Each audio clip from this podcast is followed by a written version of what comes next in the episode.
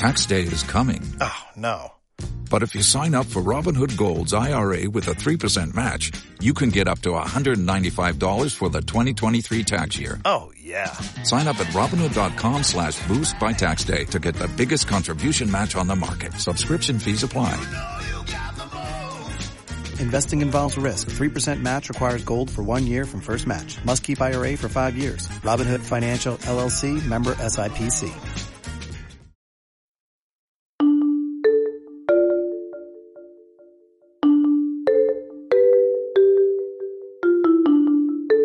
Los Juegos Olímpicos Tokio 2020 se han convertido en los mejores de la historia para una delegación venezolana. Cuatro medallas hasta la mañana de este domingo primero de agosto, con las de plata de Julio Mayor, Keido Mar Villalba y Daniel Ders, y el oro en salto triple para la campeona Yulimar Rojas, también récord olímpico. Antonio Díaz aún no compite. ¿Cómo es posible que en tiempos eh, tan complicados para Venezuela, la participación de sus nacionales sea la más destacada de la historia? ¿Cómo ha sido el camino olímpico de quienes han competido en Tokio 2020 como parte de la delegación más pequeña y precaria de los últimos tiempos? Conversamos con Eumar Esa, periodista especializada en el ciclo olímpico, conocedora de las carreras de estos atletas, de las dificultades que enfrentan y de las condiciones que marcan su desempeño en el deporte. Y lo que cuenta es impresionante, alarmante en muchos casos. Palabra Hecha Podcast es un producto de tal cual, producido por quien te habla, Víctor Amaya. Bueno, Eumar, Eumar Sa, especialista en cobertura olímpica. Ah, como te lo decía antes de iniciar esta conversación y lo dejo claro al inicio de esta grabación que estamos escuchando ahora, yo soy muy poco enterado del tema deportivo, así que hay cosas que te voy a preguntar que van a ser como como de basiquito, ¿no? De uno más uno. Eh, para dejar claro, eso también ayuda a que quienes nos escuchan, capaz alguno también es así basiquito, ¿no? Y también necesita esa guía. Pero bueno, lo primero, correcto, lo primero es que estamos um, teniendo esta conversación justo el mismo día en que Julio Mayora se alza con esa presea de plata, medalla de plata, segundo lugar en alterofilia, que más allá de toda la diatriba que se ha armado con el tema del video, donde agradece a quien agradece y si dedica una medalla o la regala, lo que sea, ¿qué nos puede contar de Julio Mayora? Porque quien no sigue el detalle del ciclo olímpico y de su carrera se ha encontrado en las redes sociales y en los medios informativos, bueno, el nombre de, de Julio Mayora con un recuento de su carrera, más o menos, por lo menos de los logros, pero muchos están conociendo a Julio Mayora en esta circunstancia. Cuéntanos de él, por favor. Ok, eh, Julio Mayor es como, digamos, como, como te digo, nuestro, como nuestro Robeyli peinado de las pesas, entendiendo que me, refiero con eso a un atleta que siempre ha estado en la élite de su deporte a lo largo de toda su carrera, incluso desde que era cadete, juvenil. Él fue medallista de plata del Campeonato Mundial Menor de 2013 fue medallista de bronce del Mundial Adulto en el 2018 y en el Mundial de 2009 estuvo en sexto lugar. Eso nos habla de un atleta que siempre ha estado entre los grandes protagonistas de su categoría. Eh, de hecho, si uno se miraba el ranking mundial, eh, veía que él era aspirante a la medalla de bronce porque su, combinando el, las pesas se constituye la marca total eh, con la sumatoria del arranque y el envión. Su mejor arranque fue el que hizo en los Juegos, en el, en el, Campeonato Panamericano de Santo Domingo. Y el mejor envión que ha hecho en su carrera lo hizo en los Panamericanos de Lima. Combinando esas dos marcas, daba como para pensar que era el tercero mejor de, de los que estaban ahí en competencia. No contaba uno con que el estadounidense Clarence Cummings iba a estar tan mal, eh, aparentemente debe estar lesionado o algo así, porque en realidad no es ni la sombra del Cummings que uno está acostumbrado a ver. Yo lo vi en Lima, Eh, lo seguí por, por tele en el Panamericano de Santo Domingo y eh, para mí era el rival a vencer, incluso por encima del chino. Pero eh, volviendo a Julio Mayora, es un atleta de la... Por encima del chino incluso. Sí, sí, porque, porque el chino se veía muy sobrado, absoluto en, su, en esa categoría. Es que el lo interesante de Cummings era el ascenso que él tenía. O sea, cómo, cómo iba viéndose más sólido y, y, más dominante en cada competencia. Yo lo vi perder con Mayora en Lima y después la siguiente vez que lo veo, lo veo ganándole Mayora, pero por mucho en Santo Domingo.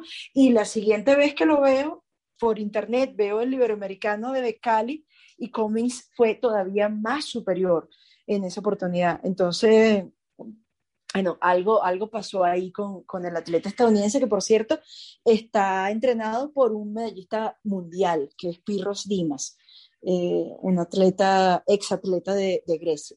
Pero bueno, volviendo a Mayora, eh, es un atleta de La Guaira, muy humilde, del sector Santa Eubigis, eh, de Maiquetía, eh, que, que ha ganado oro a lo largo de todo el ciclo olímpico. De hecho, esta es su peor medalla del ciclo.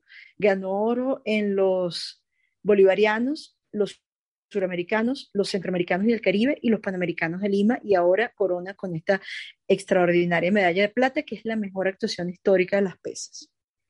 Ahora, ¿cómo se explica que un atleta como, como nos lo cuentas con esa carrera, que está, uso tu palabra, en esa élite de su categoría deportiva, ah, y que ha ganado oro y en estas competencias ha tenido participaciones importantes en varias de ellas, bueno, su familia siga estando, viviendo donde vive, allá en Cateramar, que hayamos visto un video donde él dice, bueno, ahora sí voy a pedir la casa para mi mamá, eh, y lograr eso. ¿Cuál es la realidad socioeconómica de, de este atleta? La misma de, la mayoría de los atletas venezolanos. Eh, ¿Él entrena aquí en Venezuela o no? bueno, mm. lo que pasa es que él, él prácticamente no ha estado por circunstancias especiales. O sea, él estaba en Dominicana el año pasado para participar en el campeonato preolímpico de la región y resulta que empezó la pandemia y se quedaron a vivir ocho meses en el albergue de, Santo Domingo, el albergue olímpico, que ahorita se me escapa el nombre. Eh, se quedaron ahí varados, digamos. De hecho, las señoras que cocinaban en el albergue iban solamente para ir a cocinarle a los atletas venezolanos. Y pues gracias a un acuerdo con, y todo estaba cerrado en Dominicana. Recordemos cuando inició la, la cuarentena, eh, eh, era todo muchísimo más estricto que, que, el relajo que hay ahorita. Pero este, en esa oportunidad pues hubo contactos con Centro Caribe Sport, que es la organización que rige eh, el deporte de la región. Por parte del Comité Olímpico Venezolano, por parte de la Federación de Pesas y se consiguió que se les prestara apoyo, pero bueno, fueron ocho meses varados, sin que se habilitaran vuelos para poder regresar. Y eran, tuvieron la ventaja de esos ocho meses ahí eh, porque podían entrenar. Mientras todo el resto del mundo estaba parado, ellos estaban varados en un centro de entrenamiento y, podían entrenar eh, la, selección de Venezuela. Después, bueno, fueron repatriados en uno de estos primeros vuelos humanitarios que se hicieron para traer gente de los que se habían quedado varados por la cuarentena y después fueron al Iberoamericano de, eh, de Cali a principios de junio y se quedaron ahí para salir de Cali a una base de preparación en Rusia. Y ahí se prepararon. Pero normalmente ellos estaban en el IND. O sea, aparte de la circunstancia de la cuarentena que los agarró en Santo Domingo y después de este este tiempito que mm. hicieron en Cali para no tener que regresar a Venezuela, ellos están en el IND, son muchachos sumamente humildes, que viven de sus becas. Eh, algunos de ellos, eh, pues sí creo yo que reciben, o sea, no podría asegurarlo, pero sí creo yo que reciben ayudas especiales eh, por, por, digamos, lo protagónicos que son en, en, la defensa de la gestión del ministerio. No es el caso de Mayora, sea, Mayora habla con sus resultados, o sea, no es propagandismo. Pero, pero sí hay eh, un grupo de, de, estos atletas de la selección de pesas que, que uno intuye que tienen algún perciben algún, algún otro tipo de, de beneficio. Mayor es un chamo que le dio COVID, en, en, todo el proceso, mientras cuando regresó de Dominicana, apenas entró a La Guaira, le dio COVID afortunadamente asintomático, no, no, no tuvo eh, mayor problema, pero sí es un muchacho que tuvo una infancia muy difícil en un barrio, eh, que estuvo expuesto a lo que están expuestos todos nuestros muchachos en los barrios, eh, que tuvo una fortaleza y un bastión impresionante en su abuelita que lo ayudó a, a mantenerse concentrado en, en, lo que él podía hacer a través de su disciplina y un apoyo enorme de la gente de las pesas. Por ejemplo, eh, mucha gente pensaría que esa pantalla que estaba en el barrio hoy era pagada por la gobernación o la alcaldía o algún ente que quisiera eh, sacar provecho de eso. Y en realidad no, en realidad es eh, pagado del bolsillo del secretario general de la Federación Venezolana de Pesas, que es de allá de La Guaira y que es casi que como padrino mayor, Henry Velázquez, uno de los grandes estrategas de, las pesas venezolanas, que creo que es una de las disciplinas más, más, más exitosas porque tiene un cuerpo técnico extraordinario. Eh, y bueno, eso, eso es Julio Mayor. Un, eh, eh, Julio Mayor es lo mismo que lo que hemos visto, por ejemplo, de Aymar Espinosa, pero con la capacidad, la posibilidad de estar concentrado. Eh, en un sitio donde tiene todo para entrenar eh, y no como en, las condiciones en que, en que estuvo Aymara y que denunció y que fue tan eh, publicitado eh, en los últimos tiempos. Muchacho humilde eh, de un deporte que además depende exclusivamente del gobierno. O sea, olvídate de patrocinantes, olvídate de... De repente, en algunos casos hay ayudas y sí hay ayudas del eh, creo que, que, la atleta becada, si no me equivoco, en las pesas era Yaniuska Espinosa, una beca del Comité Olímpico Venezolano. Eh, si no me equivoco, era Yaniuska sola la que tenía beca. Eh, pero. Cuando pero, decimos beca, ¿a qué nos referimos? Para, para quien no lo tiene claro. Ok, te voy a explicar. Mm. El Comité Olímpico Venezolano -huh. maneja dos niveles de becas, de ayudas económicas. -huh para clasificar a los Juegos Olímpicos. Las becas de solidaridad olímpica que las otorga, y ya te voy a decir de, en qué consiste, que las otorga el Comité Olímpico Internacional, y las becas de eh, panamericanas, de solidaridad panamericana que las otorga Panamsport. Es una ayuda económica que viene de el reparto de acuerdo con proyectos que presentan los comités olímpicos, el reparto de los excedentes de ganancias de Panamsport y del COI. El Panamsport y, del COI se y el COI se financian con los ingresos por eh, derechos de transmisión de eventos, en este caso Juegos Olímpicos y Juegos Panamericanos, eh, venta de entradas y eh, los patrocinantes top, eh, estos Toyota, estos que son, que son digamos, lo, lo, los aliados comerciales principales eh, de, del COI y de Panamsport. Eh, el excedente, que es un excedente enorme, después que se organizan los Juegos Olímpicos o los Juegos Panamericanos, queda una ganancia inmensa, se reparte entre, las, entre los eh, comités olímpicos nacionales afiliados a esos organismos, dependiendo de proyectos. O sea, yo soy Venezuela y yo digo, bueno, Víctor Amaya tiene el chance porque yo lo he estudiado por esto y esto y esto, y es por eso que yo lo postulo para que Víctor Amaya tenga una beca y se le va a asignar un recurso económico, eh, que, que es aproximadamente de 500 dólares mensuales. Eh, pero que no siempre llega completo, o sea, siempre eh, llega cada tantos meses y, y, entonces se cancela completo cada cantidad de, o sea, que, por decirte algo, cada seis meses y se sí. cancela los esos seis meses. Ahora, uh, eh, eh, sí. del ministerio. Que es como una asignación, dos dólares. Es como la asignación de un sueldo, pues. Sí, sí, es o sea, lo mismo que gana eh, la persona que se, que se para de madrugada y va a trabajar a una oficina pública. Eso Caramba. A ver, um, cuando uno ve un registro como el que ha tenido Mayora, no me quiero quedar pegado en él, pero bueno, para, para terminar con él, uno recuerda que muchas veces la promesa oficial a los atletas de alto desempeño es que efectivamente que si ganan, si traen medalla les van a dar una casa, les van a dar un carro, les van a dar alguna propiedad, etcétera. En el caso de Mayora eso no ha pasado. Te lo pregunto porque con ese registro que tiene, de nuevo, vuelvo al video y a la declaración eh, ahora sí de, de, la mamá, ¿no? Eh, y puedo pedirle una casa a la mamá para sacarla del barrio, etcétera. Sí, eso, eso a mí me, me, digamos, me, no deja de sorprenderme porque hubo también una promesa previa de que se le iba a dar una casa en Ciudad Tiuna o en alguna de estas misiones vivienda. Eh, y, y, pues de pronto sale él diciendo que te voy a, te voy a comprar una casa digna, no sé qué, eh, o vamos a cambiar esta medalla por una casa digna, eso me hace honró la promesa que se hizo en esa oportunidad.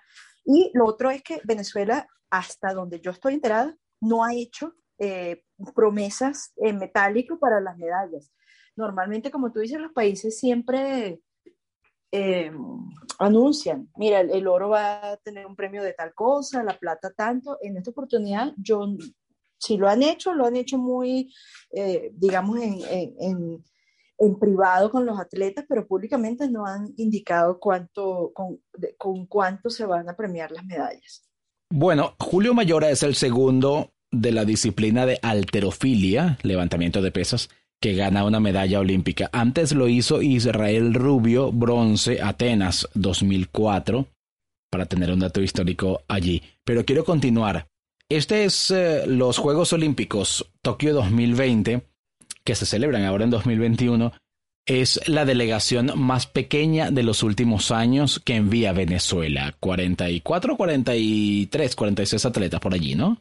clasificaron 44, pero van a competir 43 porque eh, Gabriel Maestra, el boxeador, se hizo a un lado porque tiene una pelea profesional y no le da chance de estar, de cumplir con los dos. Mm, con, con los dos compromisos, exacto. Y allí habría que sumar a Eldrick Sella, Sella, que compitió en el equipo olímpico de refugiados, que bueno, tiene la nacionalidad, no estaba, no participó bajo la bandera venezolana, pero en todo caso, cuarenta y pico. Ahora, ¿eso qué tan menor es con respecto a ocasiones anteriores, a Río 2016, a, a, a, los Juegos Olímpicos de 2012, Beijing 2008 también? Eh, pues mucho menor. Eh, es la mitad de lo que clasificó a Río. A Río fueron ochenta y tantos. Eh, es eh, un poquito más de la mitad de lo que clasificó a Londres, que fueron 72, si no mal no recuerdo. Y es casi, es un poquito más de un tercio de los que clasificaron a Beijing, que fueron 110. 109 más el suplente de la esgrima que se activó allá y terminan siendo 110 cuál ha sido los juegos que en las que ha habido mayor participación de venezolanos? Beijing. Beijing. Mm. porque en esa oportunidad se clasificaron tres deportes de conjunto, el voleibol femenino y el, y el softball femenino. Ok, en ese ciclo que terminó en Beijing 2008 era cuando se hablaba de la generación de oro desde la propaganda oficial. ¿Qué pasó con la generación de oro? ¿Qué quedó de eso? Esa es una, una, una excelente pregunta. Eh, quedó la propaganda quedó la propaganda, eh, quedó alguna estructura de funcionamiento de cuando había unos contingentes tan grandes, por lo menos quedaron protocolos de, de, de, cómo manejar eh, eventos internacionales y, y, todo, y estrategias de clasificación y todo esto, pero quedaron algunas figuras porque todavía quedan gente que, perteneció a esa generación que está activa todavía, como caso Rubén Limardo, por ejemplo. Este, pero, pero básicamente quedó la propaganda, porque ni los presupuestos fueron más nunca los mismos, ni la manera de ejecutarlo fue la misma, porque ahí lo, lo más grave de todo es la manera en que se centralizó. Yo creo que esa, digamos, esa llamada generación de oro se basó en un trabajo muy armónico del IND con las federaciones nacionales. Eh, las federaciones nacionales justificaban sus proyectos y el IND y después el Ministerio del Deporte eh, apoyaba eh, económicamente esos proyectos a través de una cosa que se llama Plan Operativo Anual tú presentabas un proyecto de todo tu año, en enero voy a hacer esto, en febrero voy para el suramericano, en mayo tengo una concentración, en junio quiero organizar un suramericano en Valencia, y eh, se te aprobaban esos proyectos y eso se iba cancelando a la federación trimestralmente. Eh, a veces llegaba con retraso, pero era lo que le permitía a las federaciones tener un músculo financiero para mover delegaciones, para decir, yo softball voy a sacar a mi equipo a Puerto Rico, a, a, topar con la selección de Puerto Rico. Ahora no, ahora yo softball tengo que estar sentado dos meses en la oficina del director de alto rendimiento suplicando el pasaporte del pitcher zurdo porque no, no tengo pasaporte para sacar al equipo, no tengo plata, ya se me está venciendo la afiliación internacional y no tengo cómo pagarla. Eh, y, hasta que llegue el día de, de del evento en Puerto Rico y se cayó y dimos forfeit. O sea, el, el manejo de los recursos absoluta y completamente centralizado en el IND. Yo estaba en competencias en las que los administradores del IND andan con su maleta de plata pagando lo que tengan que pagar. Eh, en efectivo. Pagándole, así, ah, pagándole. Y bueno, y por eso se dio el escándalo aquel del tipo que agarraron en Bulgaria, ¿te acuerdas? El, uh -huh. el funcionario de, de, la administración de Alejandra Benítez. Eh, porque tienen esa, esa costumbrita de, de, de andar con, con, montones de, de, dinero en efectivo eh, para ir cancelando eh, para ir cancelando cosas. Claro. Entonces, pues por eso te digo que, que, que de la generación de oro quedaron, quedó, quedó, digamos, un modus operandi que si lo pudiéramos rescatar sería genial. Eh, pero en realidad en este momento lo que quedó es la propaganda, porque lo que dio fortaleza a la gestión deportiva en aquella oportunidad fue permitir que fueran las federaciones las que manejaran eh, el recurso y que las federaciones tuvieran el músculo financiero para decir, mira, agencia de viajes, no tengo para pagarte este mes, pero yo te he pagado constantemente con retraso, pero te pago, eh, por favor, sácame los pasajes para el equipo que yo estoy sacando a República Dominicana.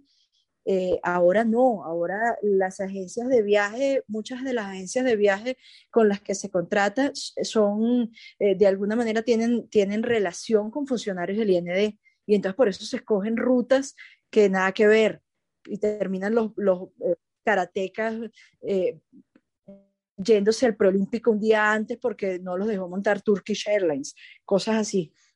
Mm, ahora, cuando uno ve eh, a ver, en el caso venezolano y con el gobierno que tenemos, etcétera, cuando uno escucha o recuerda episodios donde hubo mucho dinero, mucho manejo de efectivo, eh, como bien lo cuentas, eh, también, bueno, cualquier cantidad de negociados, guisos e irregularidades, ¿no? Se pueden haber presentado.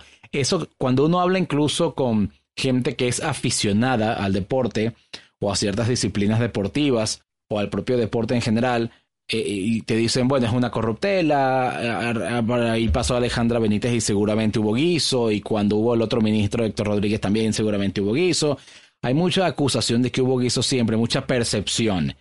¿Qué tanto se sabe en realidad de manejos turbios eh, que hayan quedado en, aquella, en, aquello, en aquellos años? Bueno, eh, obviamente siempre eh, ha, ha, habido, como tú dices, cuando ha habido manejo de grandes cantidades de dinero, cuando tuvimos esa bonanza, aquel chorro de, de, dinero que, que, se perdió entre Fondo Macroeconómico y Fonden y el Millardito y el Cadiv y todo eso, el deporte no es ajeno a eso. Eh, las inversiones que se hicieron en juegos nacionales, eh, las, eh, la, la, Copa América, eh, después lo que pasó con el tema de los pilotos. Eh, por supuesto que hubo eh, escándalos y, y, episodios de, de malos manejos. Las, las, asignaciones Cadivi por parte de Héctor Rodríguez, ahora la caja negra en que se convirtió el Fondo Nacional del claro. Deporte, pero el tema es que ahora claro. no hay plata. Pues. A ver, te pregunto también, uh, sí, te pregunto también por esa ausencia de plata y esa ausencia de mecanismos que habían quedado allí, bueno, contrastan con la realidad cuando uno ve, por ejemplo, al periodista Juan José Sayago, que habla de eh, Enriquelis, Enriquelis Barrios, y cuenta cómo a veces, estoy leyendo aquí un tuit que dice, a ella la han llamado desde Mindeporte y hay gente que no sabe su nombre. Dentro del despacho de Mindeporte, Ministerio del Deporte, que la tienen como, bueno, eh, como se le exige ahora una representación que, dé una medalla, que llegue a la final, que tenga una participación destacada, pero no hay ese apoyo. ¿Qué nos cuentas del caso, por ejemplo, de ese de Enrique Ellis, pero también del caso de ella, otros que podamos eh, conocer allí? Tú misma has dicho que hay atletas que no tienen ni vitaminas, eh, ni, dieta controlada, es decir, que hay un tema de preparación eh, precaria y al final son deportistas que se fajan por su cuenta porque no tienen apoyo, no tienen quien les cuide la dieta, no tienen quien les vigile los movimientos y los ejercicios para que no se lesionen eh, y con todas las condiciones que implica enfrentar la preparación para un deporte con, con todo lo que, lo que necesitas o lo que deberías tener para, para, hacerlo, para hacerlo bien. Es que yo creo que este ha sido el ciclo de los, de los héroes, en el sentido de que, que, los atletas venezolanos han tenido que guerrear para llegar hasta aquí. Por eso yo, la verdad es que me, me, me da tanta bronca cuando leo en las redes que los descalifican y, y, que dicen que fueron a pasear o que tal cosa, porque en realidad la mayoría de ellos llegó absolutamente solos.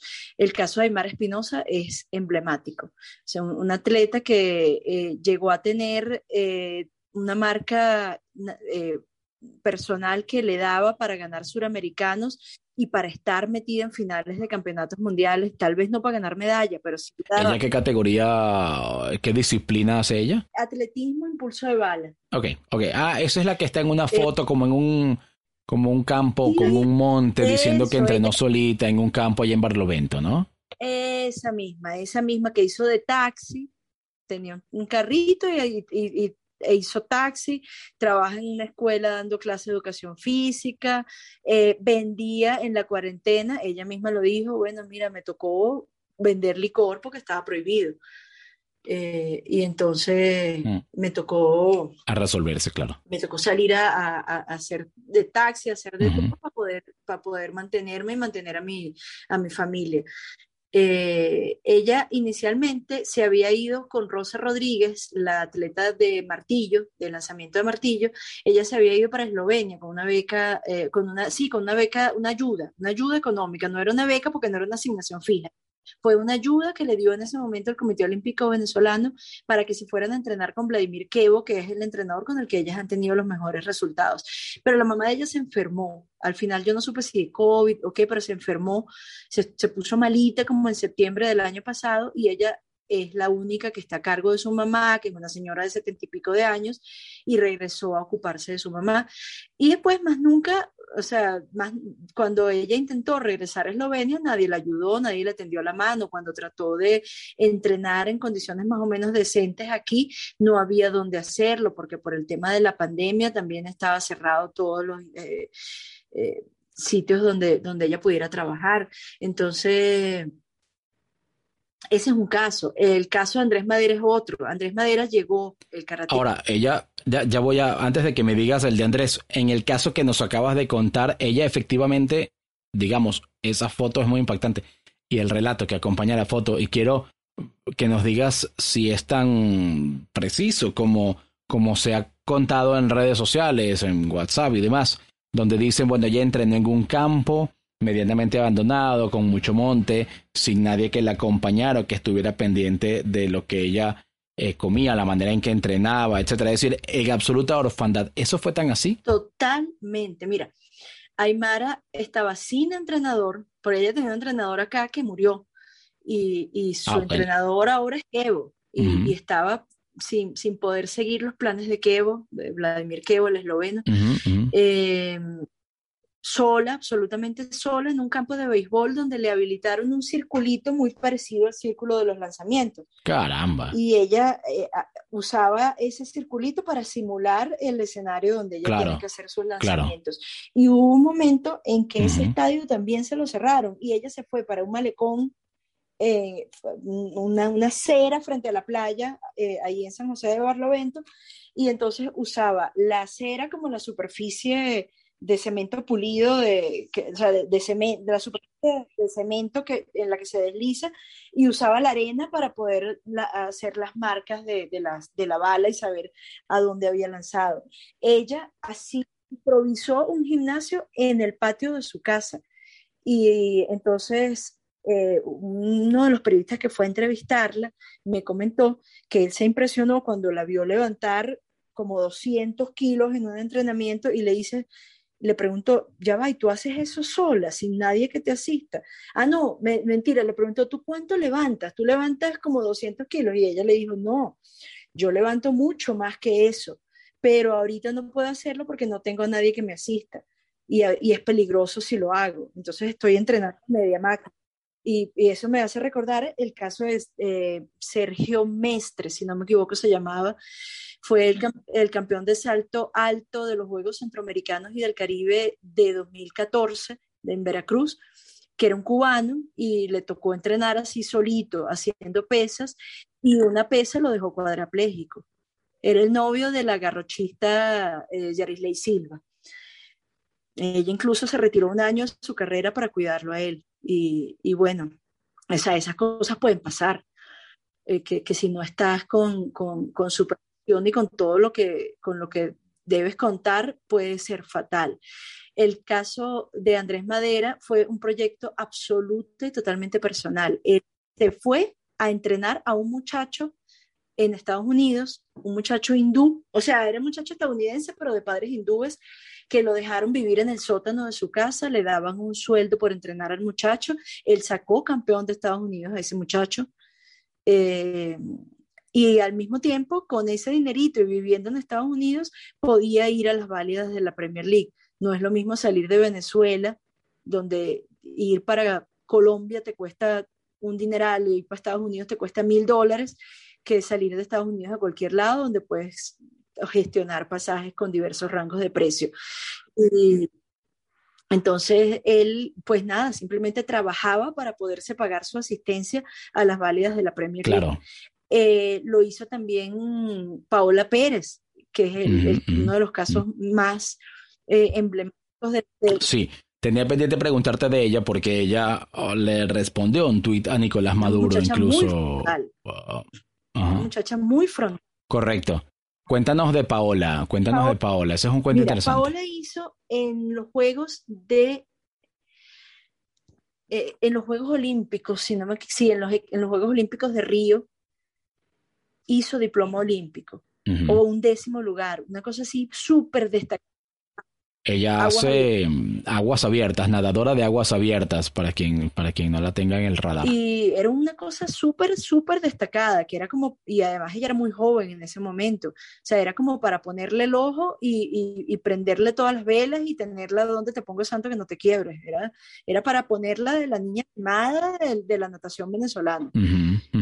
Pues no, ella quedó en el absoluto desamparo, se fue a Chile a trabajar porque necesitaba mantener a su familia en Táchira. En esa vez de Río fue cuando no le llegó el traje de baño correcto, técnicamente correcto, y compitió con uno normal. ¿Eso fue allí o fue en otro? Eso fue en Lima. Eso fue en Lima, que, que no, no le llegó el traje de neopreno. Eh, es que es que se han acumulado tantas malas costumbres, eh, Víctor, que, que, que es impresionante. ¿Qué pasó en Lima? En Lima eh, nadaban en un sitio que estaba por debajo del, eh, cuando, cuando el triatlón o aguas abiertas se hace en aguas que tengan menos de 16 grados centígrados es obligatorio el traje de neopreno. Y a ella incluso lo pudieron haber descalificado porque no tenía su traje de neopreno. ¿Qué pasó? Eh, ahí hubo un, un tema de, de, de acusaciones de que eso fue culpa de este, culpa de aquel, culpa del otro. En realidad, el único, la única institución que tenía el recurso financiero para comprar el traje de neopreno era el IND.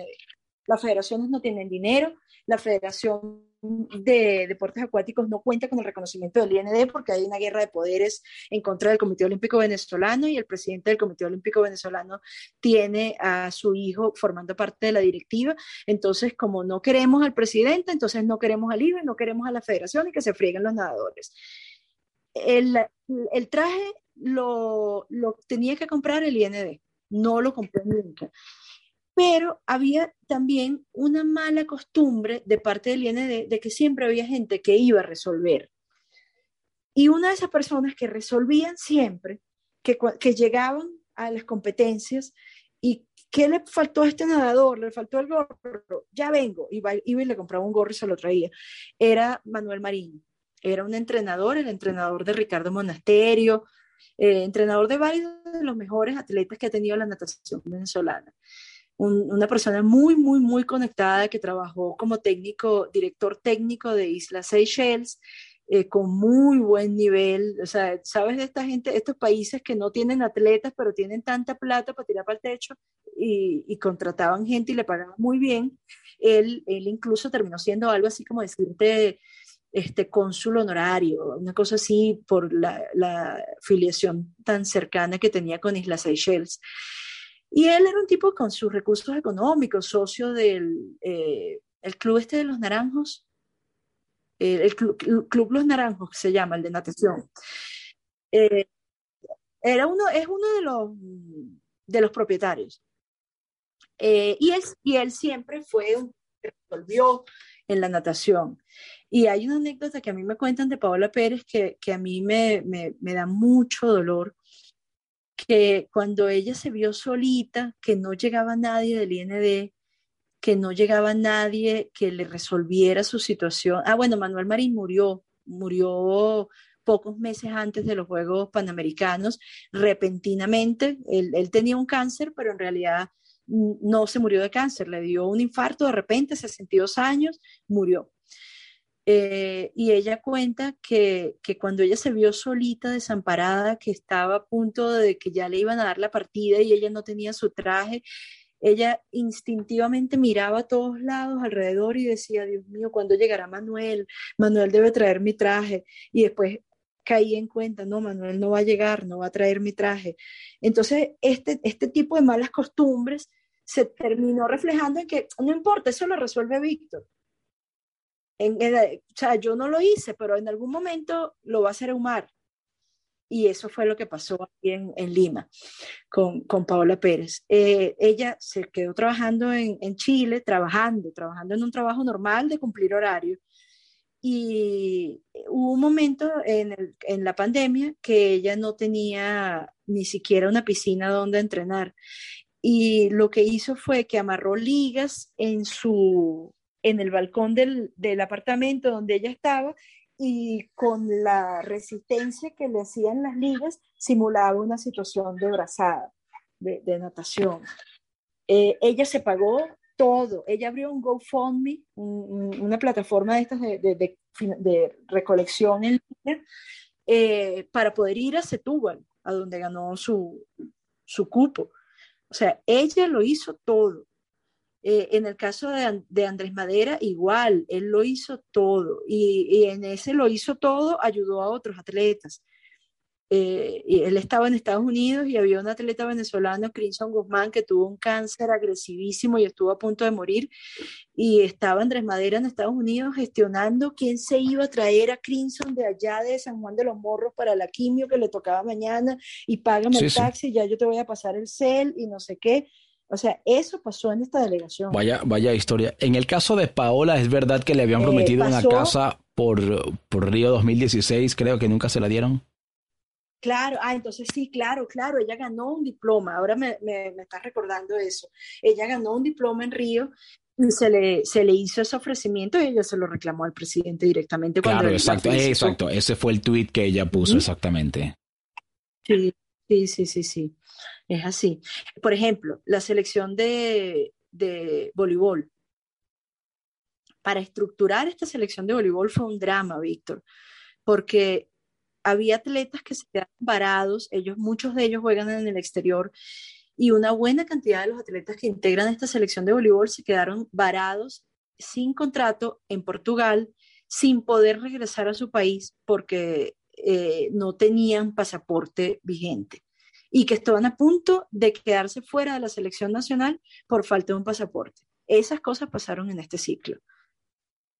Eh, que hubo atletas que no pudieron ir a buscar marca eventos porque no tenían pasaporte, o que salieron a última hora porque el pasaporte salió el miércoles y el viaje era el jueves.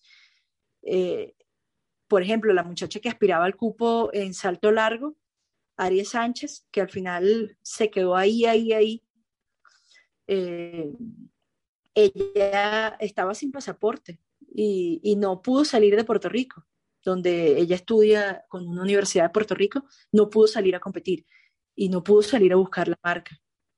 Ahora, Este, con todas sea, estas sí- historias, Eumar, esta, si estos juegos de entrada, la delegación venezolana va tan golpeada, tan- con, con tanta precariedad en su formación, y además vamos a suponer que quienes no puedan contar una historia tan dramática como estas que estos episodios que nos has contado, pero en general vivir en Venezuela te expone, lo sabes tú, lo sé yo, lo sabe todo el mundo, te expone a que no puedes comer lo que necesitas comer, que tienes problemas de servicios públicos en tu casa, que no puedes tener, no sé, el régimen de eh, nutrición que deberías cumplir. Ya, ni siquiera estamos hablando de, de tener dónde entrenar, sino las condiciones del día a día que son transversales. Esa, ¿Eso qué implica a la hora de eh, preparar o de pensar, bueno, realmente cuántas medallas podía traer esta delegación? ¿Cuál era la aspiración real?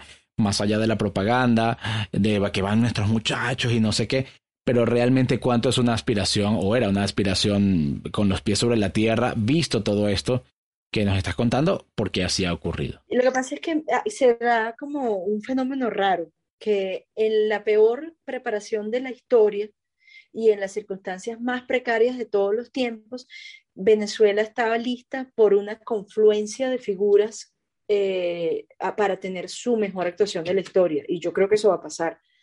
Eh, o sea, coinci- que coincida en el- los mismos Juegos Olímpicos una Yulimar Rojas con un Julio Mayora, Daniel Ders, por ejemplo. Mm. Eh, Daniel Der, con un Antonio Díaz, con un Enrique Elis Barrios que estuvo peleando ese bronce. Eh, ah, bueno, todos la vimos en la madrugada de, de ante- de ayer, de anteayer. Sí. Bueno, ya perdí el, el sentido del tiempo. Ajá. Entonces, sí. Eh, pero eh, sí, pues va a pasar eh, que, que, es, que va a ser porque se, como que coinciden esos fenómenos, es una cosa de alineación estelar, o sea, es como, como una cosa casi que astrológica, la, la alineación de los astros eh, nos da que, que tenemos la, la, casa de las medallas bien aspectada. es, es, es algo y eso así. se da por puro eh, talento, por puro talento de estos atletas que nos mencionas, es decir, puro fajarse, ¿no? Pero voy a decir los casos uno por uno. ¿Por qué se da? En el caso de Yulimar Rojas, porque es un talento que se pierde de vista, que afortunadamente fue percibido en su momento por todos los que tenían que percibirlo. Uh -huh. O sea, cuando ella llega al, al, polideportivo de Puerto La Cruz a decir que ella quería practicar voleibol porque había visto a las muchachas del voleibol en Beijing y estaba ilusionada, la vieron unos entrenadores de atletismo y le dijeron, no, no, no, no, no, tú te vienes para acá, unos cubanos.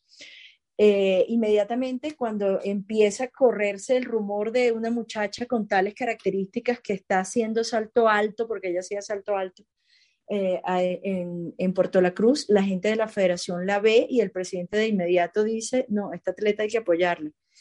El que era director de deportes en ese momento en Anzuategui era el que es el actual presidente del Comité Olímpico Venezolano, eh, Eduardo Álvarez, y, de inmediato se, activó todo lo que había que activar para sacar a la muchacha del barrio, apoyarla, no sé qué, y ella da un paso decisivo a que, a su consagración definitiva, porque ella estaba viendo, ella ya había pasado del salto alto al salto largo, le estaba yendo muy bien en el salto largo, y un día se encuentra en Facebook a Iván Pedroso, nueve veces campeón mundial de salto largo, y le escribe y le dice, yo te admiro mucho, yo quisiera trabajar contigo, no sé qué, y por supuesto ya ella había ido a muchas competencias internacionales, ya mucha gente la había visto, ya ella acababa de hacer 13.69 en salto triple, en prácticamente su segunda o tercera competencia de salto triple, que fue un mundial militar,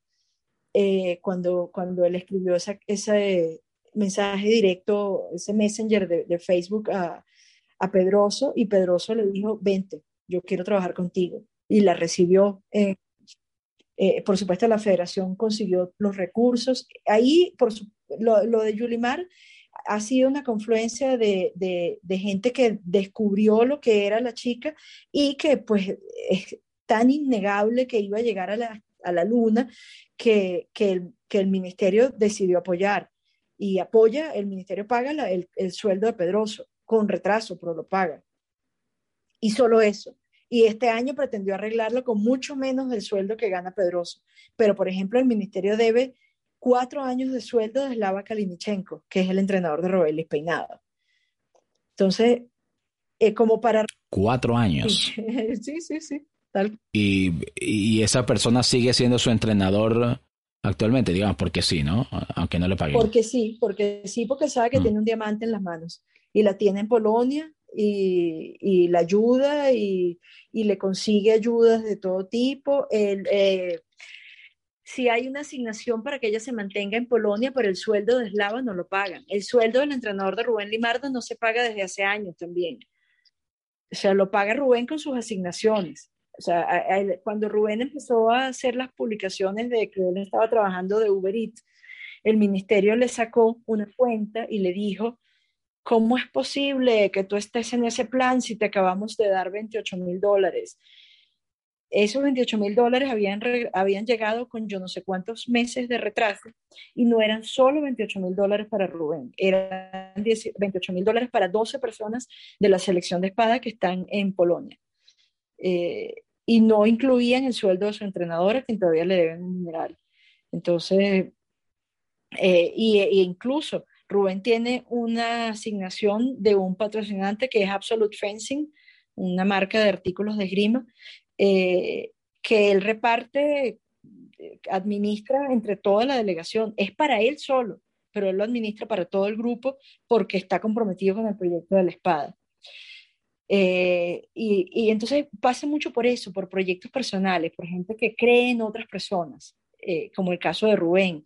Incluso, no mucha gente lo sabe, pero el entrenador que consiguió que se fuera para Polonia, eh, Peinado, es el entrenador de, Rubén Limardo por sus vínculos con entrenadores de Europa del Este. Y consiguió, conectó a Robeli con Slava Kalinichenko eh, y, ella se va con una ayuda de la IAF, o sea, de lo que hoy es World Athletics, de la Federación Internacional, porque el que era récord mundial, eh, Sergei Bubka, que hoy es vicepresidente de World Athletics, cree en Robelis como, como creer en la Virgen. O sea, él, cree que ella va a llegar lejísimos y, y, él, y él la ha apoyado desde, desde que Robeilis era menor, era atleta menor. Volviendo a los casos. Ok, en el caso de Yulimar, en el caso de Yulimar hay que abonar definitivamente algo al ministerio. En el caso de Antonio, lo de Antonio es un atleta que siempre ha, ha hecho la gestión de su propia carrera, un atleta que es un gerente, que tiene sus patrocinantes, bueno, tiene su propio dojo, ¿no? Y tiene su nombre con una, es una marca ya licenciada y tal. Claro, tiene su propio dojo, que además es el representante mundial de la escuela de su maestro, Yoshimi Noe, que él, murió, pero eh, el que quedó como a nivel mundial a cargo de esa escuela es, Antonio Díez. Eh, entonces, que, que hace eh, que ha trabajado, por ejemplo, él trabajó en los Juegos Asiáticos de 2018, puede ser, con la selección de Hong Kong como entrenador y los sacó campeones. Eh, o sea, son, son atletas que tiene, él en su caso es un atleta con muchos recursos eh, en, los, eh, en lo gerencial, en la, en la, manera de administrar su carrera.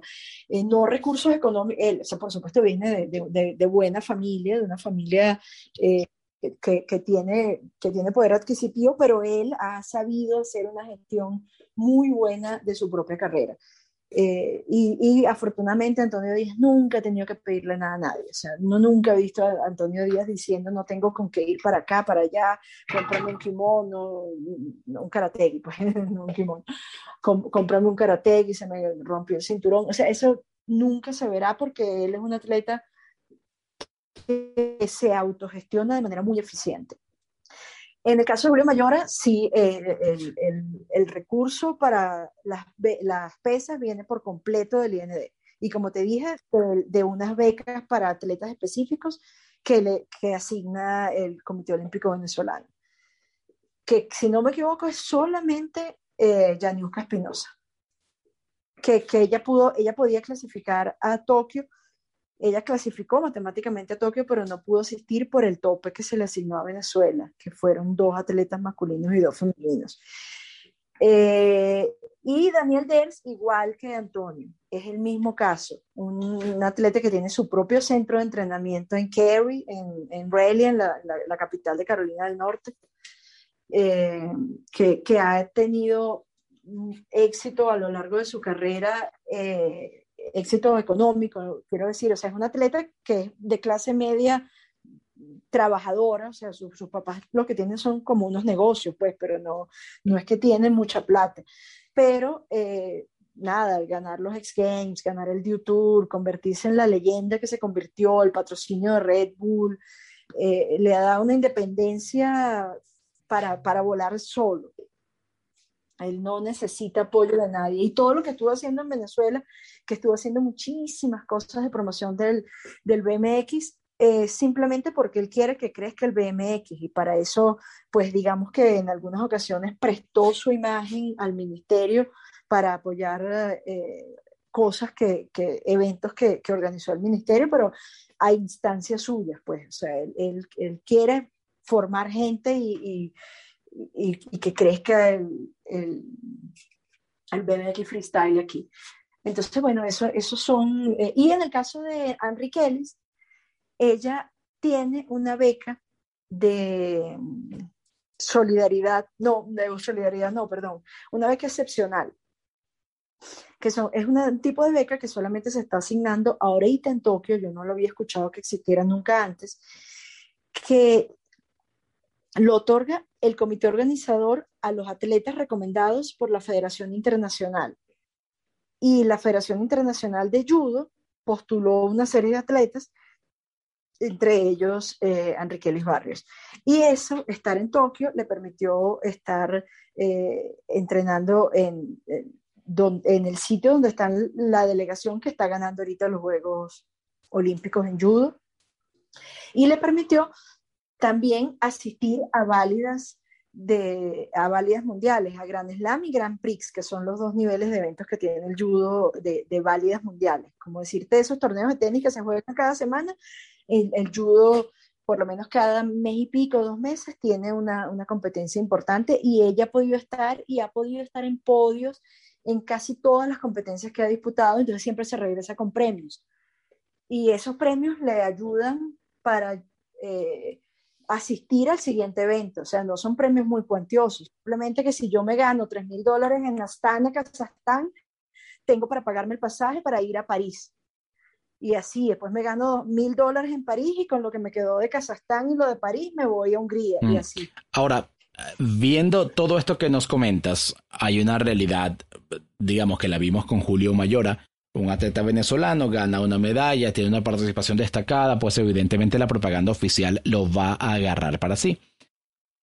Em, y uno se pregunta, bueno, no todos los atletas están tan expuestos a que eso ocurra, a un episodio así como lo ha estado Julio Mayora, independientemente de la afiliación política, preferencia política que él pueda creer o X. No me refiero a eso específicamente. Estoy viendo su uso propagandístico o que lo usen propagandísticamente. Que ya en la parte de, bueno, es un regalo para él, que es una frase que escucha que otra persona le dice a Julio Mayora antes de que él la diga en el video, en la parte ya de, de, de, de eso, ¿no? De, de la propaganda no me interesa mucho su filiación política, sino la parte de enmarcarlo en un discurso oficial. Con otros atletas que nos comentas, eso no pasaría a estas alturas de la vida. Claro que no, eso no va a pasar. Eso no va a pasar con Yulema Rojas, por ejemplo. Eh, Yulema Rojas es una atleta que está muy consciente. Que ya pasó por ahí, ojo, ya, ya pasó por ahí en su momento. Por ahí, ya pasó por ahí, ya sabe que esa calle es peligrosa. que, que esa calle no se puede ir de noche. Entonces, este, eh, eh, además, una atleta que no depende de nadie. O sea, el claro. Rojas, en una válida de la, de la, Premier League, o sea, no lo voy a mencionar para, de la Diamond League, perdón. No lo voy a mencionar para, para no ponerla en riesgo, pero tiene su, su sustento garantizado por, por lo mínimo. Eh, igual los, los mundiales, cada vez que rompe un, un récord hay un premio. también. O sea, los eventos tienen premios en metálico para los que rompieron el récord de competencia. Eh, el caso de Antonio y el caso de Daniel es exactamente el mismo.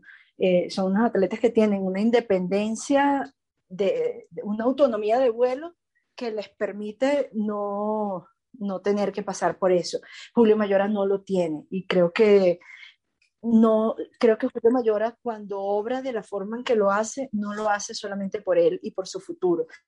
Lo hace por toda una disciplina porque él llega a ser un desaire y se mueren las pesas. O sea eso es tan claro como eso. O sea no hay más ayuda para las pesas. Si, si él, llega a ser un desaire y las pesas en este momento es el deporte eh, probablemente más exitoso de Venezuela en, ciclo olímpico. Mm. Correcto. Sí, claro, es decir, eh, el poder actúa como el poder. El poder puede optar por decir, ah, bueno, te castigo a ti y los castigo a todos. Claro, es, que claro que lo puede hacer, se cansa. Mm.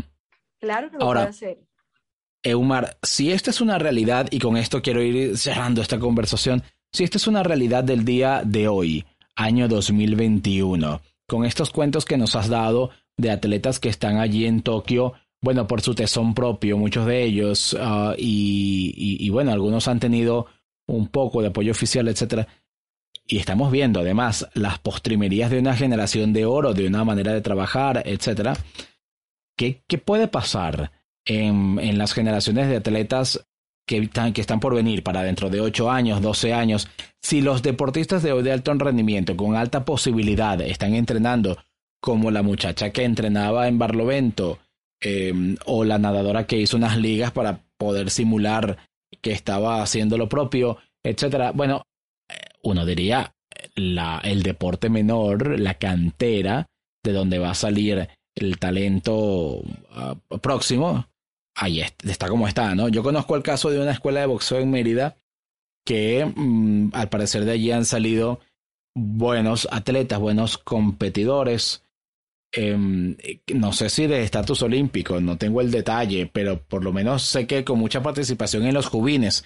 Y en este momento la escuela está cerrada, no solamente está cerrada, sino que el entrenador ya no entrena a nadie, se dedica a reparar mm, una nevera por aquí, una lavadora por allá, eh, dentro del espacio que se usaba para entrenar, en una parte tiene ahora un sembradío para eh, cosechar cosas que se puedan comer. Bueno, si ese es el retrato de hoy, ¿cuál es el futuro de nuestras participaciones olímpicas o en todas estas competencias del ciclo olímpico de alto nivel? Muy negro porque muchas de estas carreras, como tú lo decías, se están terminando y no hay incentivos. O sea, eh, ¿cómo, ¿cómo continúa un muchacho sea, ¿qué viene detrás de Paola Pérez, por ejemplo? O sea, que, yo, ay, sí, mi sueño es estar en un apartamento en Chile trabajando, en, cumpliendo horario y, entrenando cuando puedo y si no, agarro unas ligas y me pongo a eso. Esa es el, eh, la perspectiva, pues, no es, eh, no es otra. Y aparte, el, el, tema de, de, que es mucho, mucho, mucho más complejo, que va a afectar el relevo, es el tema que nos está afectando a todos en el país, a todos los niveles. Yo me acuerdo que eh, cuando los últimos tiempos que yo estuve trabajando en Líder, hay una muchacha maravillosa que tú la tienes que conocer, eh, Joana Osorio, muy comprometida, una muchacha con un talento que se pierde de vista y una sensibilidad a, flor de piel que ella llegaba, ella cubría deporte menor y se iba a hacer que si la escuelita de fútbol de no sé dónde, la de, y llegaba deshecha en llanto cada vez que venía una pauta porque se desmayó un niñito por hambre, porque el niñito, ay, la figura de nosotros es fulanito, pero no puede venir porque no tiene zapatos, eh, y cosas así. O sea, a mí me tocó, siendo que, que, que yo, eh, digamos, estoy en, una clase media, en un sector de clase media, pues trabajadora, pero, pero, pero más o menos estable, que es San Antonio de los Altos, eh, a mí me, ha tocado regalarle zapaticos a los niños que juegan fútbol con mi hijo, que son hijos de profesionales igual que yo. ¿Qué quedará para los que no? Mm, bueno, ni hablar ni hablar de los...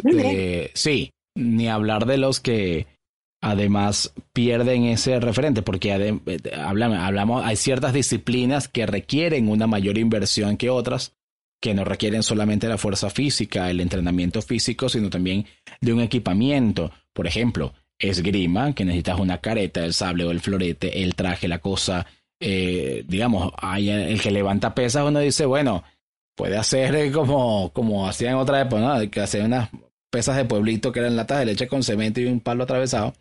Puedes empezar un entrenamiento así, a lo más rudimentario, pero hay otras disciplinas que requieren un equipamiento. Salto en garrocha, tú no puedes eh, entrenar eso sin los elementos de salto en garrocha. Claro, por decir uno, que, eh, que implica una inversión además a nivel de equipos y, y, demás, equipo de trabajo me refiero. Claro, lo que yo vislumbro con un escenario como este es que vamos a volver a esa época romántica del deporte eh, donde solamente las personas acomodadas que podían iniciar proyectos personales iban a los Juegos Olímpicos. Eh, esos fueron los inicios de los Juegos Olímpicos en Venezuela y en el mundo. O sea, eh, tú eres un muchacho de clase alta que no tiene que trabajar y tu papá te puede comprar el peto, la careta, eh, la, toda la indumentaria y tú vas a empezar a practicar taekwondo. Y tu papá te va a pagar un club en un sitio chévere este, porque en Venezuela ya no hay escuelas de taekwondo, pero tú soñabas, como pasó por ejemplo Florizaba, pues Florizaba se va a Bélgica o a Londres, no me acuerdo, a París, yo sé que se fue a Europa, una parte de París, y allá ella era bailarina de ballet, era una persona muy acomodada, no sé qué, y empezó a tener allá contactos con el deporte. Y ella trae aquí deportes que no existían, como por ejemplo el ecuestre. Entonces, pues esas cosas, yo, yo, yo no quiero pensar que va a ser así, pero, pero, pero eso es lo que yo veo, o sea, que, que solamente los que pueden hacer esa diferencia, comprarse el peto, eh, ir a entrenar, como, ¿cómo se inició aquí el salto con garrocha? El salto con garrocha se inició, bueno, por supuesto, en la época romántica, que lo hacían con una vara de bambú, eh, Iriarte, lo que ya todos conocemos, pero cuando se empezó como, digamos, a profesionalizar y a tener gente de, de, de cierto nivel, había un muchacho de muy buena familia, muchacho con, con, recursos económicos, hijo de una pareja que eran eh, padre eh, ruso y madre estadounidense, Konstantin Sagustin, y, los papás le pagaron para que se fuera a entrenar al Centro Mundial de Grenoble. Eh, y, así se inició el salto con Garrocha en la, en la época ya como más profesional, pues no la, la romántica, aquí en Venezuela. Y después llegó Paco 10 y ayudó a su hijo Ricky a que hiciera salto con garrocha y así. Entonces, wow, después que hemos masificado, después que había un muchacho A que le ganaba al muchacho B, un muchacho C que llegaba con mejor marca y que nadie lo conocía y que lo sacaron del el barrio más remoto, vamos a volver otra vez a la época del muchacho que los papás le pagan mm, para que se vaya a Grenoble. Pero ojo, de hecho, hoy en día incluso cuando uno escucha la historia de estos atletas de alta competencia, la mayoría, o por lo menos muchos de ellos, no sé si la mayoría, pero muchos de ellos entrenan afuera. O sea, Venezuela tampoco ha desarrollado, a pesar del pocotón de dinero que entró en este país en estos últimos 15 años más o menos, eh, antes de que cayeran los precios petroleros, desde 2014 para atrás, por lo menos una década ahí. Eh, pero bueno, ¿dónde están los espacios de alta competencia, los centros de alto rendimiento en Venezuela? Porque uno diría, bueno, también hay muchos de estos atletas que tienen el nivel que tienen porque eh, se entrenan en, Polonia, en no sé dónde, en Rusia. Tú, tú mismo has mencionado algunas ciudades a donde se tienen que ir. ¿Por qué no entrenar en Venezuela? ¿Qué pasa acá entonces? ¿Qué pasó con esas inversiones? Si es que alguna vez se plantearon. Sí, es así, totalmente. Eh, eh, o sea, quedan como, como especies de elefantes blancos los sitios, por ejemplo, donde se organizaron los Juegos Nacionales. Eh, pues vaya, si no hay como llevarle gasolina y gas a la gente para que cocine y gasolina para los carros, pues difícilmente vamos a poder tenerte un estadio o un gimnasio en, excelentes condiciones. Y, por ejemplo, hay, hay una situación o hay un deporte en el que esto se, e, e, el choque con la realidad de los últimos años se manifiesta de una manera, eh, pero eh, muy grotesca que es el caso de la natación. La natación solía llevar una armada completa para los Juegos Olímpicos. llevaba dos, tres clavadistas, llevaba 10, 12 nadadores. Eh, o sea, yo me acuerdo los Juegos de Londres y los Juegos de Beijing, esa pela que tenían la natación, el ciclismo y el atletismo por llevar más atletas a los Juegos. No, que yo llevo 10, no, que yo llevo 12, no, yo le tengo que ganar a esta federación y yo llevo 13. o sea, yo recuerdo haber visto eh, esas, esas peleas internas de, de yo quiero ser la, el deporte que más atletas lleve. Eh, ahorita la natación pasó aproximadamente dos, tres, cuatro años eh, sin, sin piscinas en todo el país. O sea, las piscinas públicas no, o sea, no había cómo comprar cloro en la época más brava de la crisis, ¿no? En la época aquella de, de las colas de comida y todo, eso, eh, se cerraron. Sí, 2016, 17 por ahí. Sí, mm. Incluso hasta, hasta, yo diría que, que bien entrado 2018, tuvieron que haber sido mínimo dos años en el que se cerraron las piscinas públicas, porque no había cloro. O sea, no, así como no, no conseguías tu cloro para limpiar tu casa, no había cloro para las piscinas públicas. Eh, eh, y, ahí se perdió una generación entera. O sea, hay un, gentío de, por ejemplo, hay, un caso que, a mí me, parte el alma, que es el caso de Rafael, eh, Rafael Dávila, no, Marcos Lavado. Marcos Lavado es un muchacho que le rompió el récord nacional a Rafael Vidal, el, el récord de la prueba en la que Rafael ganó el, el bronce de Los Ángeles, que son los 200 mariposas. Eh, Marcos Lavado le rompió ese récord. Ese muchacho asistió a una que otra competencia, se fue a vivir a Estados Unidos y ese muchacho hoy en día está nacionalizado estadounidense. Y es un atleta que perdimos en su mejor momento, porque nada, vio que no había chance aquí en la natación en Venezuela, se fue a una universidad de Estados Unidos, eh, nadó un tiempito allá y después encontró que si se iba con el, él, es ahorita, de hecho, es militar en Estados Unidos. Si él se iba con la Armada, podía tener un buen futuro y hace poco juramentó como ciudadano y no sé qué. Y lo cumbre es que fue el 12 de febrero, el mismo día que murió Rafael Vidal. O sea que los 12 de febrero son los días de Venezuela perder a sus récords nacionales de 200 mariposas. Impresionante. Eh, Umar, para cerrar, bueno, has tenido una experiencia esta vez interesante. Quiero cerrar con eso preguntándote por tu experiencia ya como algo personal de cómo has ido trabajando, contando, abordando estos Juegos Olímpicos con France 24, haciendo televisión, teniendo que moverte de país incluso para atender ese, esa oportunidad, pero también hay que decirlo que eh, bueno, no estando en Tokio, ¿no? O sea, viéndolo con la distancia. Sí, bueno, ya yo había estado con la, ya yo había tenido la experiencia de no estar en, en Río, yo tampoco estuve en Río.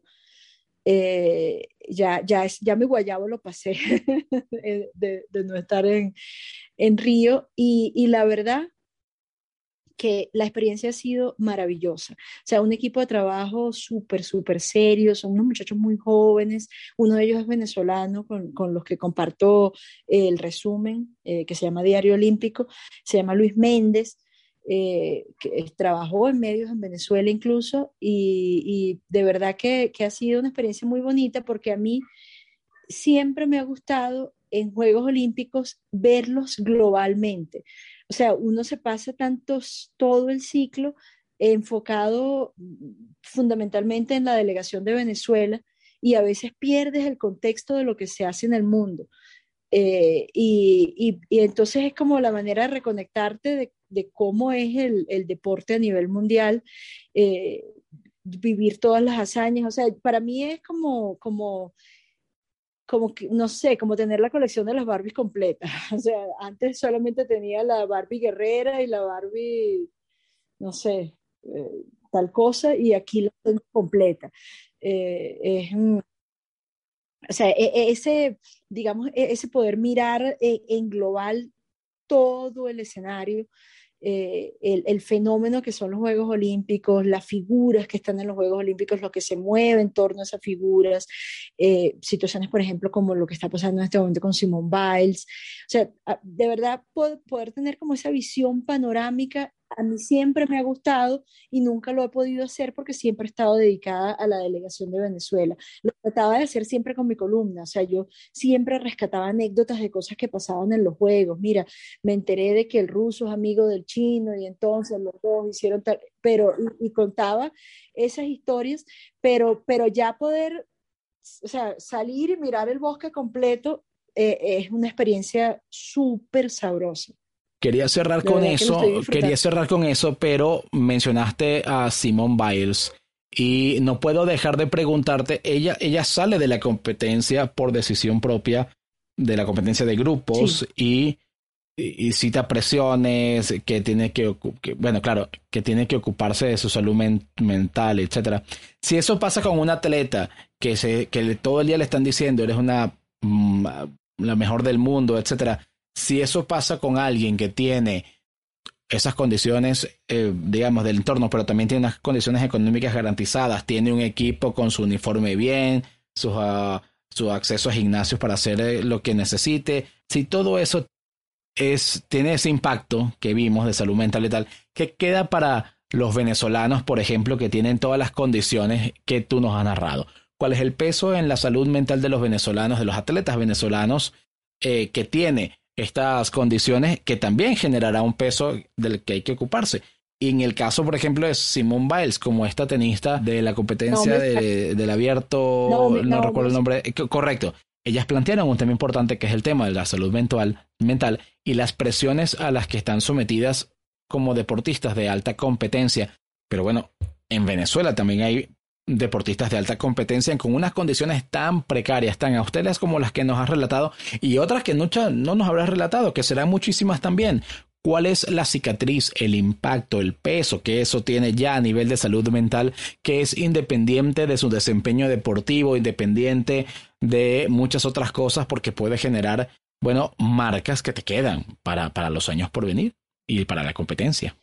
Es que definitivamente hay que ser muy guerrero para, para sobrevivir en en, un, en un, entorno tan hostil y, y tan poco dado a ayudarte. Claro, el caso de Biles está condicionado por una situación personal muy grave porque, o sea, Biles viene de un abuso sexual por parte de la reina el, el, entrenador de la selección de gimnasia, viene de, de, una madre drogadicta, a ella la tuvieron que adoptar sus abuelos y eran cuatro hijos y los abuelos solo pudieron adoptar a dos y con los otros dos se quedó otro familiar, eh, o sea, de, una familia desmembrada, una niña con déficit de atención, eh, hay, hay toda una serie de cosas que terminan configurando un cóctel terrible en el, en el caso de Simone Biles y que no lo habíamos visto porque la veíamos solamente de, desde la perspectiva del triunfo.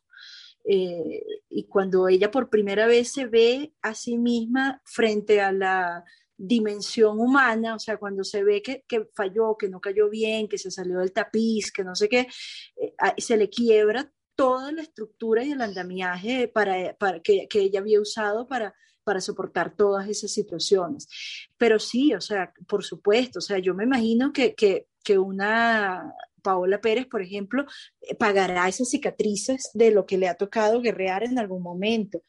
Pero yo te voy a, hacer un, te voy a contar algo que, que me pasó a mí con un, que, que, no tiene nada que ver con el deporte, pero que creo que puede explicar de alguna manera eh, la, cómo, cómo, hemos, cómo nos hemos acostumbrado a ser sobrevivientes. Cuando mi niño estaba muy pequeño, estaba en preescolar, eh, empezaron a decirme del colegio que estaba retrasado en algunas cositas y no sé qué, y por supuesto yo me preocupé, bueno, al final fue una preocupación tonta porque el, el chamo le fue muy bien en todo el resto de su escuela, pero en su momento yo lo llevé a un neuropediatra que estaba en el anexo del Hospital de Clínicas Caracas. Y entonces él me dijo, mira, lo único que pasa aquí es que este es un niño muy protegido. Y me mostró, se volteó hacia atrás y él me mostró el barrio Los Verazos. Y me dijo, suelta a este niñito allá y se nivela, porque allá no hay chance sino guerreas. O sea, allá tienes que saber defenderte, allá tienes que saber hablar. Él no aprendió a hablar porque de repente no, eh, tú, tú, le, das la, tú le das todo lo que él quiere, no sé qué. A él allá se pone las pilas.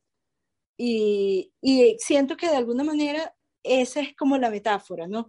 O sea, Simón Biles es mi chamo, el niñito cuidadito, protegidito, nos, que tiene todo un andamiaje, un círculo de protección alrededor, y los atletas venezolanos son los Erazos, los niñitos del barrio Los Erazos que ya se acostumbraron a guerrear, que ya saben cómo es la cosa, que ya saben armar ellos mismos su... O sea, por ejemplo, este, aquí se, se, viajó sin mecánico de, de, bicicletas, sin armero de esgrima, sin sparring eh, de, de, los deportes de combate. Y los niñitos de los Erasmus resolvieron. Entonces, eh, eh, es como, como una, una característica de, de, guerrear, pues. Correcto. De, saber sobreponer esa, adversidad. Correcto, sí. Bueno, muchísimas gracias, Eumar. Eh, esto se corrió, creo que un poquito más de lo que estaba inicialmente pensado, pero la conversación ha sido muy interesante y permite eh, ponerle dimensión a una cantidad de cosas que estamos viendo y que todavía queda por ver en los, en los juegos. Esta grabación, insistimos, conversación la estamos teniendo miércoles 28. Julio Mayora tiene medalla desde la mañana del día de hoy, pero bueno, quedan días por venir competencias todavía por, por, ver. Venezuela tiene, como nos has contado, algunas oportunidades para ligar medalla también o buenas participaciones eh, de primer nivel. Sí, señor, esperemos que sí. Te, te, agradezco esta conversación, mucha suerte y que la gente te vea. Vamos a decirle a la gente, esto ya parece entrevista de radio, que te vean por France 24. Tienen canal activo en YouTube, me comentabas antes, para poder ver la transmisión desde allí. Y bueno, son en la mañana, ¿no? Para, para seguir el, el, programa que tú estás haciendo. Sí, a las 10 y 10 horas de Venezuela. Perfecto. Bueno, entonces lo encuentras ahí, exacto. Vale, muchísimas gracias, Omar. Em, que, que tengas mucha suerte y te agradecemos por esta conversación. Bueno, Víctor, un abrazo, encantada. Gracias.